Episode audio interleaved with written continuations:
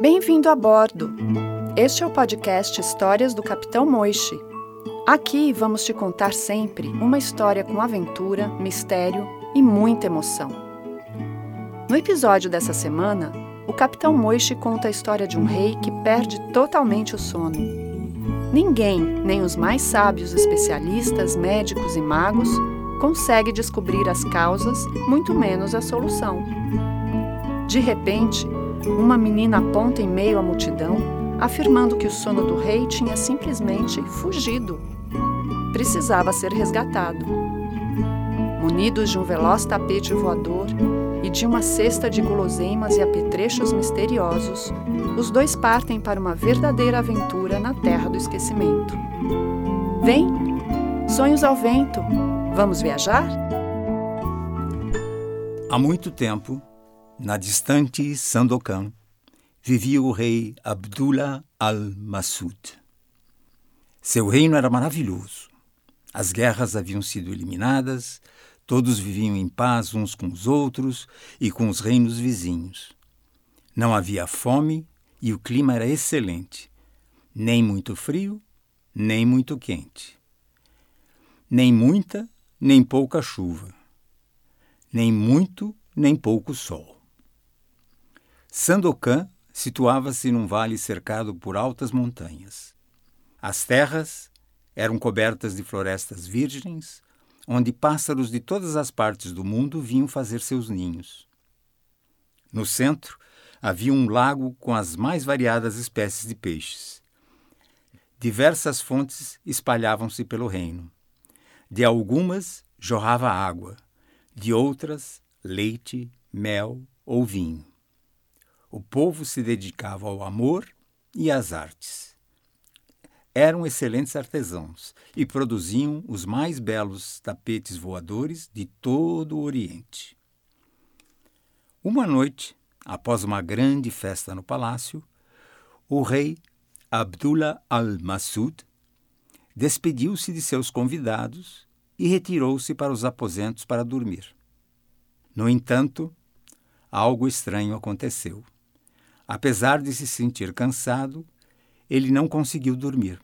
Passou a noite inteira remexendo-se sobre as almofadas e, quando a luz do sol da manhã entrou pelos cortinados das janelas, ele se levantou para cuidar dos negócios do reino. Durante noites seguidas, a história se repetiu. O rei se deitava sobre as almofadas, virava-se de cá para lá, mas nada de conseguir dormir. O médico da corte foi consultado e receitou-lhe chás de erva dormideira, de pedras da lua, de bocejo de camelo, de pó de travesseiro. Mas os chás de nada adiantaram. O rei continuava tão acordado quanto antes. Finalmente, desesperado, Abdullah al-Masud reuniu seus ministros e conselheiros. Façam saber pelos quatro cantos de Sandokan que o rei não pode dormir. Ordene que venham para a corte todos os que conhecerem uma maneira de me restituir o sono. Aquele que fizer o rei dormir terá os tesouros que conseguir carregar e será a pessoa mais importante de Sandokan. Os maiores especialistas em sono se apresentaram. Todos diziam conhecer segredos infalíveis de fazer dormir veio o músico que tocava melodias tão doces que faziam dormir até as feras mais selvagens. Tocou por horas e horas e acabou ele próprio adormecendo ao som de sua música. O rei, porém, continuava tão acordado quanto antes. Veio o melhor massagista do reino, afamado pelas mãos milagrosas e por conhecer massagens apropriadas para as dores e problemas do corpo. Ele massageou e massageou, usando todas as técnicas de sua arte. No final, o rei estava bem relaxado. Continuava, porém, tão acordado quanto antes. Veio o mago vestido com roupas estranhas e trazendo uma coruja no ombro. Consultou as estrelas queimou ervas aromáticas, recitou os encantamentos de sono que conhecia. O rei, porém, continuava tão acordado quanto antes. As receitas possíveis e imagináveis foram experimentadas. Tomar banhos quentes e leite morno, contar carneirinhos, deitar no chão sobre a esteira, cobrir os olhos com lama, beber vinho temperado com baba de morcego. O rei continuava tão acordado quanto antes. Foi então que uma menina se apresentou. Tenho a solução. Sei por que o rei não pode dormir e como trazer de volta o seu sono. Todos riram e comentaram. Imagine, Imagine. Essa, essa criança, criança, acha que, sabe, sabe o que os maiores, maiores especialistas do reino, do reino ignoram. ignoram. O ministro mais velho da corte, com barbas brancas que arrastavam pelo chão e uma enorme verruga negra no nariz, disse: Isto não é assunto para brincadeiras. Vá para casa, menina. Não temos tempo a perder com tolices. O rei, no entanto, estava determinado a tentar qualquer coisa e ordenou: Aproxime-se, menina. Diga o que tem a dizer. A menina se acercou do trono. Majestade, de nada adiantarão chás, músicas, encantamentos, massagens ou orações. Não é assim que seu sono vai voltar. E como é então? perguntou o rei. Majestade, disse a menina, seu sono fugiu. Enquanto não for encontrado e trazido de volta, não podereis dormir, e vossas noites serão passadas em claro. Meu sono fugiu? espantou-se o rei. Mas como? Para onde? Como pode o sono fugir? Cada um de nós tem um sono que nos acompanha desde o nascimento, explicou a menina. Não podemos vê-lo, mas é ele que, quando deitamos para dormir, conta-nos histórias ao ouvido. É assim que adormecemos, e são as histórias que nos fazem sonhar. Mas às vezes o sono foge. Para onde? perguntou o rei. Para a terra do esquecimento, respondeu a menina. É onde os sonos passam a maior parte do dia. Quando eles viajam para lá, a cada manhã, carregam os sonhos usados na noite anterior. É por isso que logo esquecemos do que sonhamos. Na terra do esquecimento, os sonhos usados são trocados por outros, novinhos. Quando o sono volta, à noite, traz sempre sonhos diferentes para contar. Os sonhos só se repetem quando o sono, por preguiça, não vai até a terra do esquecimento para fazer as trocas. E por que o meu sono não voltou? Perguntou o rei. Algumas vezes isso acontece, explicou a menina. Quando chegam à terra do esquecimento, os sonos ficam tão entretidos em seus jogos de trocas de sonhos que, de vez em quando, esquecem-se de voltar. E aí, o que precisamos fazer? perguntou o rei. Só há uma solução, respondeu a menina. Ir até a terra do esquecimento, encontrar seu sono e trazê-lo de volta. E você sabe o caminho? perguntou o rei. Sei, eu já estive lá várias vezes, respondeu a menina. Então me leve até lá imediatamente, ordenou o rei. O rei mandou que seu melhor tapete voador fosse escovado e preparada uma cesta com frutas, doces e sucos para a viagem. Trouxeram o tapete e o lanche, arrumado numa cestinha que havia sido entregue na corte por uma menina de chapeuzinho vermelho, que visitara Sandokan muitos anos atrás. Coloquem também na cestinha um sabonete, um copo e alguns canudinhos, pediu a menina. Por quê? perguntou o rei. Vão ser úteis quando chegarmos à terra do esquecimento, explicou a menina. Subiram no tapete voador e partiram. A viagem era longa. Vamos passar por lugares estranhos e diferentes de Sandokan antes de chegarmos à Terra do Esquecimento, explicou a menina. Vossa Majestade deve obedecer às minhas instruções, mesmo quando parecerem curiosas ou absurdas. Acomodados no tapete voador, eles cruzaram as altas montanhas que se erguiam ao redor de Sandokan, atravessaram os reinos vizinhos e, sempre voando em direção ao poente, rumaram para a terra do esquecimento. Passaram pela terra do nunca, onde todos viviam como crianças para sempre, jogando peteca, brincando de roda, pegador e esconde-esconde. Passaram pela terra da preguiça, onde era sempre domingo e as pessoas ficavam deitadas o tempo inteiro em redes ou pescando na beira do rio. Passaram pela terra do barulho, onde viviam os sons de todos os tipos, e a menina e o rei tiveram que tapar os ouvidos com algodão para não ficarem surdos. Passaram pela terra da pressa, onde tudo era mal feito porque ninguém tinha paciência para nada. Passaram pela terra de Babel, onde moravam todas as línguas do mundo e ninguém se entendia, porque a toda hora cada um dos habitantes inventava um idioma e se negava a aprender as línguas faladas pelos outros. Passaram pela terra das fábulas, onde os animais falavam e dois senhores, um grego e um francês, gravavam as conversas dos bichos para depois transformá-las em histórias para crianças.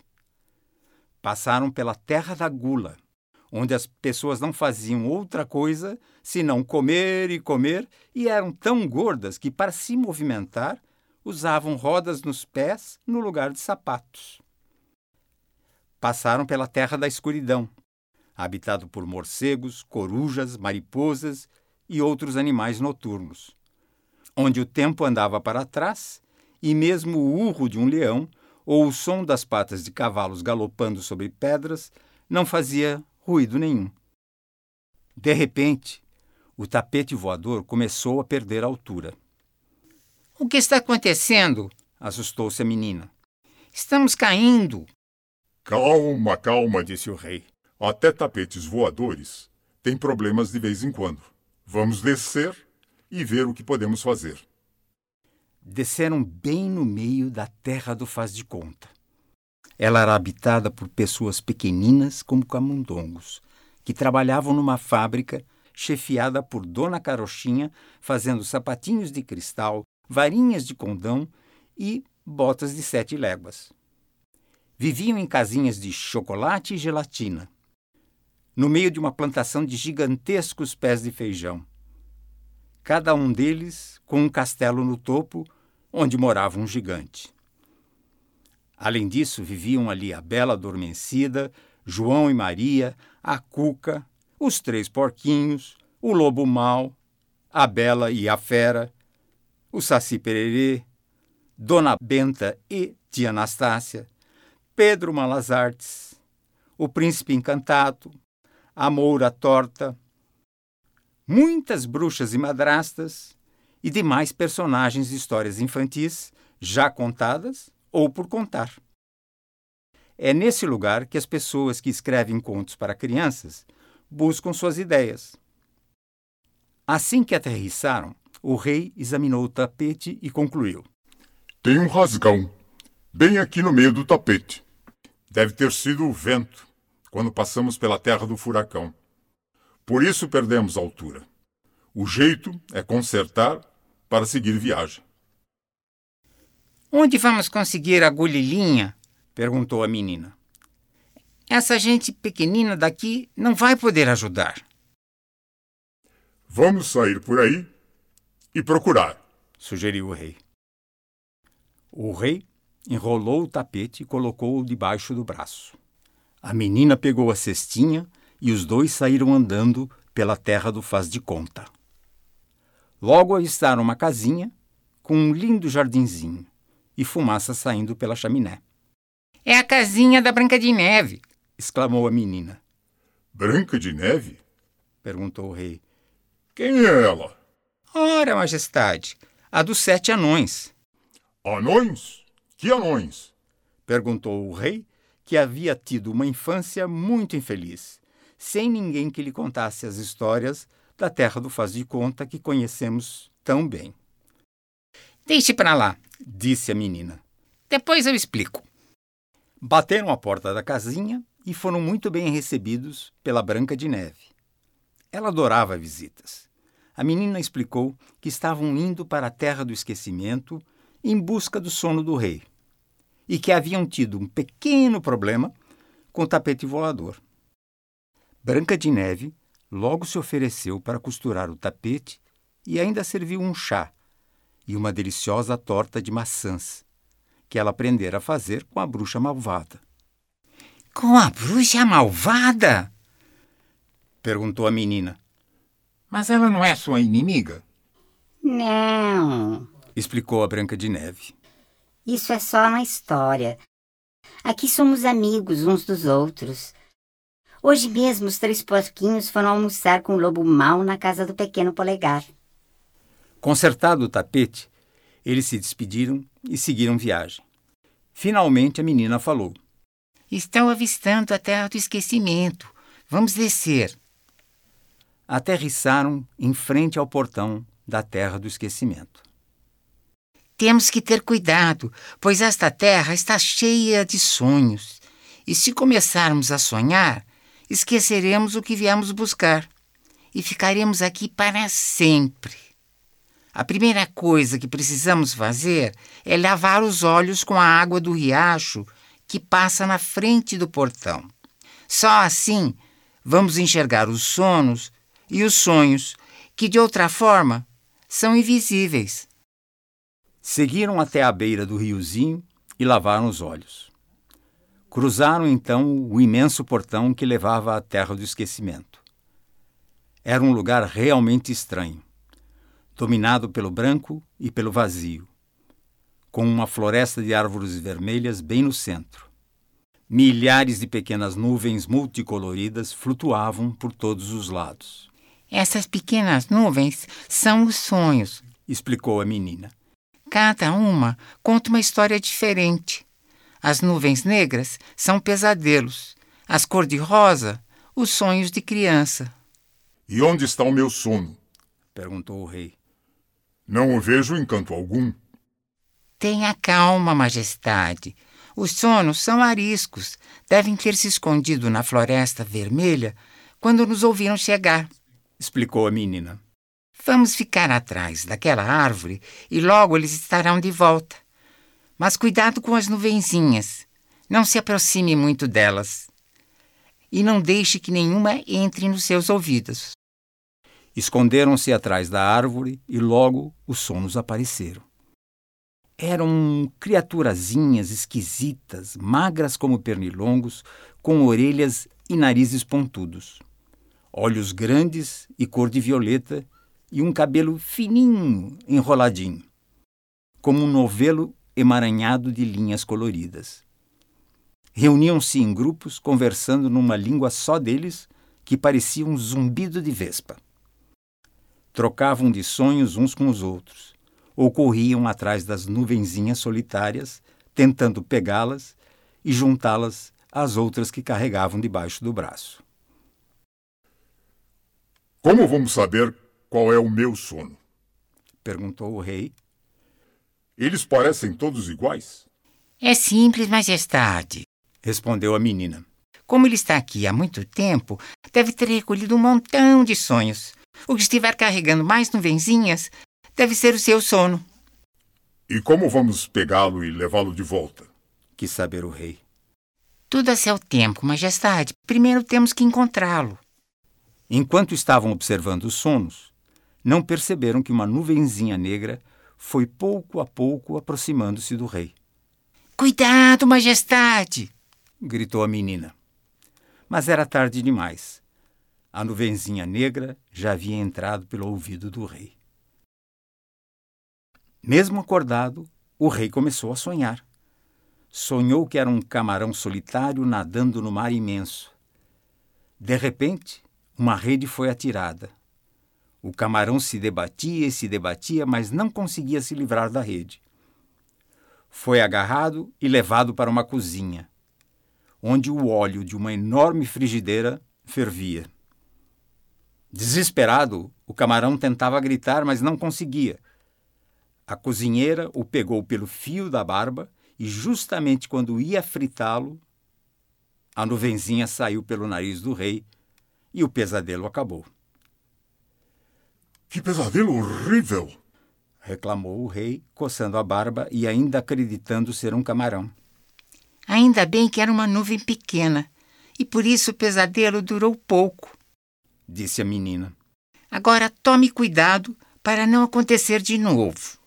Continuaram escondidos, observando os movimentos dos sonos que circulavam para cima e para baixo, trocando sonhos e aprisionando as nuvenzinhas menores com puçás, aquelas redes de caçar borboletas. De repente, a menina avistou um sono cheio de nuvenzinhas debaixo do braço. Veja, majestade, lá está ele. Aquele só pode ser o seu sono. E era mesmo. O sono fujão se divertia correndo atrás dos sonhos, apesar de já não poder carregar mais nenhum. Puxa, encontramos o meu sono. Que maravilha! exclamou o rei. Mas e agora? Como vamos fazer para pegá-lo e levá-lo de volta? Não vamos pegá-lo, explicou a menina.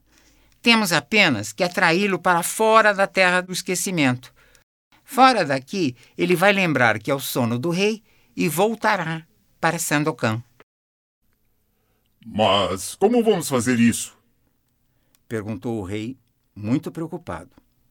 Existem várias maneiras de atrair os sonos: com a música de um violino antigo, com o cheiro de salsichas assadas ou com o perfume de rosas selvagens. Mas o método infalível mesmo é com bolinhas de sabão. Os sonos não resistem. Adoram brincar com elas. Bolinhas de sabão? Espantou-se o rei.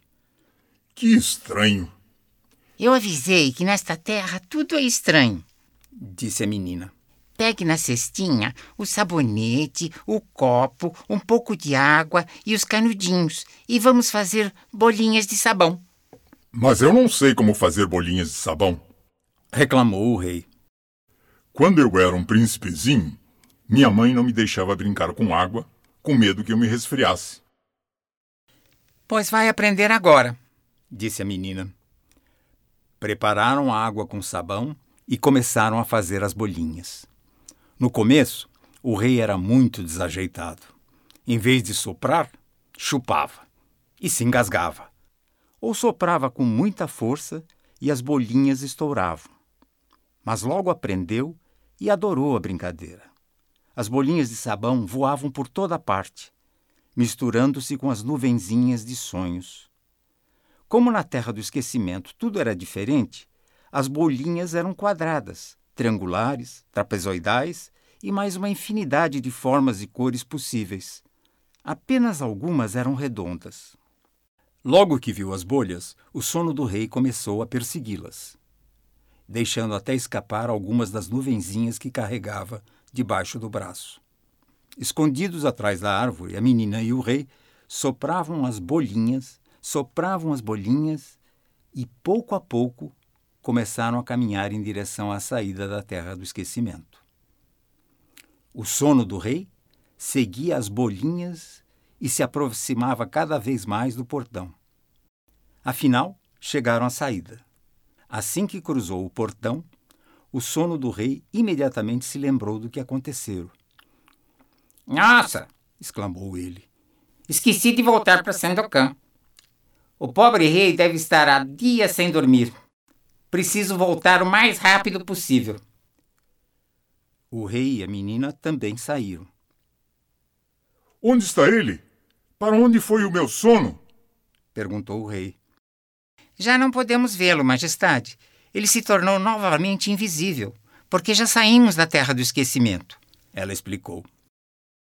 É mesmo, lembrou-se o rei. Mas será que o meu sono vai voltar para Sandokan?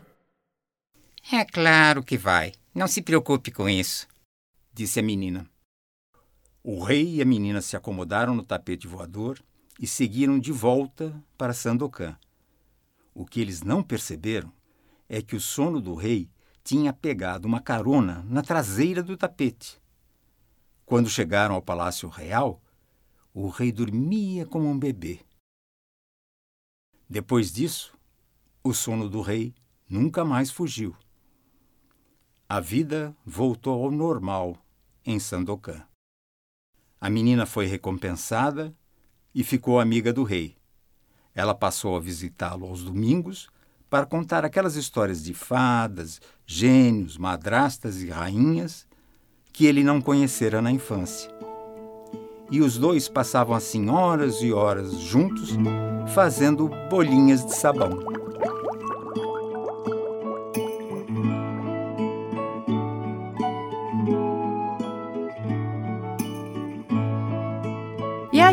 Gostou dessa história?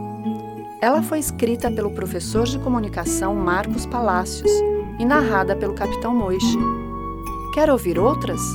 Vem, estamos te esperando. E se quiser conhecer um pouco mais sobre o autor, vem ouvir a entrevista que o capitão fez com ele no Conversas com o Capitão Moiche. Um programa de entrevistas com gente que sabe que não há nada melhor do que uma boa história para mobilizar sentimentos e nos fazer refletir. O Rei que Não Podia Dormir. Conto infantil Marcos Palácios. Narração e entrevista Capitão Moiche. Produção e edição de texto Cláudia Ribeiro Mesquita. Edição, sound design e finalização Compasso Cool Lab. Realização Rádio Vozes.